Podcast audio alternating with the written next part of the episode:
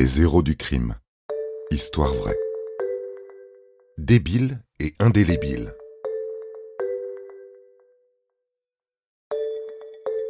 Vous êtes fasciné par les films de gangsters.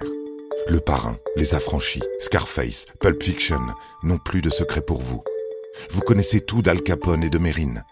Bon, eh bien, préparez-vous à entendre les histoires criminelles les plus, comment dire, les plus embarrassantes, les plus consternantes et les plus pathétiques.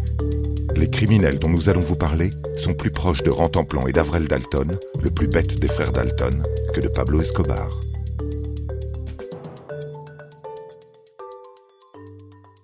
Il ne faut jamais juger à la hâte son semblable. On se trompe bien souvent avec un a priori, un acte manqué, qui se révèle être un simple malentendu.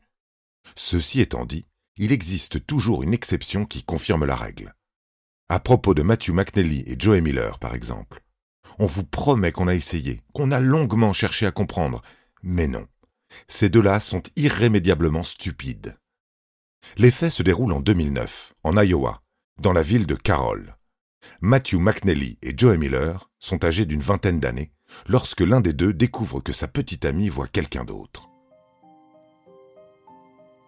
Les deux amis trouvent l'adresse de l'amant présumé et, mus par un désir de vengeance, se mettent d'accord pour le cambrioler. Ils attendent à la nuit tombée que la maison soit déserte, y entrent par effraction, saccagent un peu le salon et empruntent deux trois bricoles. Tandis qu'ils repartent en voiture, leur petit méfait est remarqué par un voisin depuis sa fenêtre, qui appelle aussitôt la police. Une patrouille est envoyée sur place et finit par trouver à quelques pâtés de maison un véhicule concordant avec la description du témoin.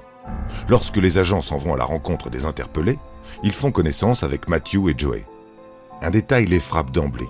Leurs visages sont couverts de marqueurs noirs indélébiles. On leur demande d'expliquer la raison d'un tel accoutrement, et leur réponse est désarmante. Les cambrioleurs souhaitent passer incognito.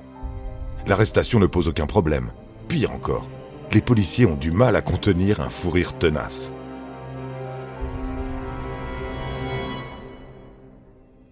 Il devait y avoir pénurie de cagoules dans l'Iowa ce jour-là. Ce n'est pas possible autrement. Et même si c'était le cas, il y a quand même mille autres façons de dissimuler son identité avant de sérieusement envisager l'idée de se barbouiller le museau avec du feutre indélébile. Comme le précisent les policiers lors du rapport, la culpabilité se lisait sur leur visage. On serait tenté de rajouter que la bêtise se discerne aussi parfaitement, et on espère que le marqueur noir sera parti lorsqu'ils auront purgé leurs six mois de prison.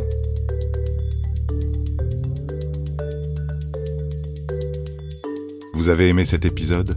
N'hésitez pas à le commenter, à le partager et à le noter. À bientôt pour de nouvelles histoires. Studio Minuit, créateur de podcasts addictifs.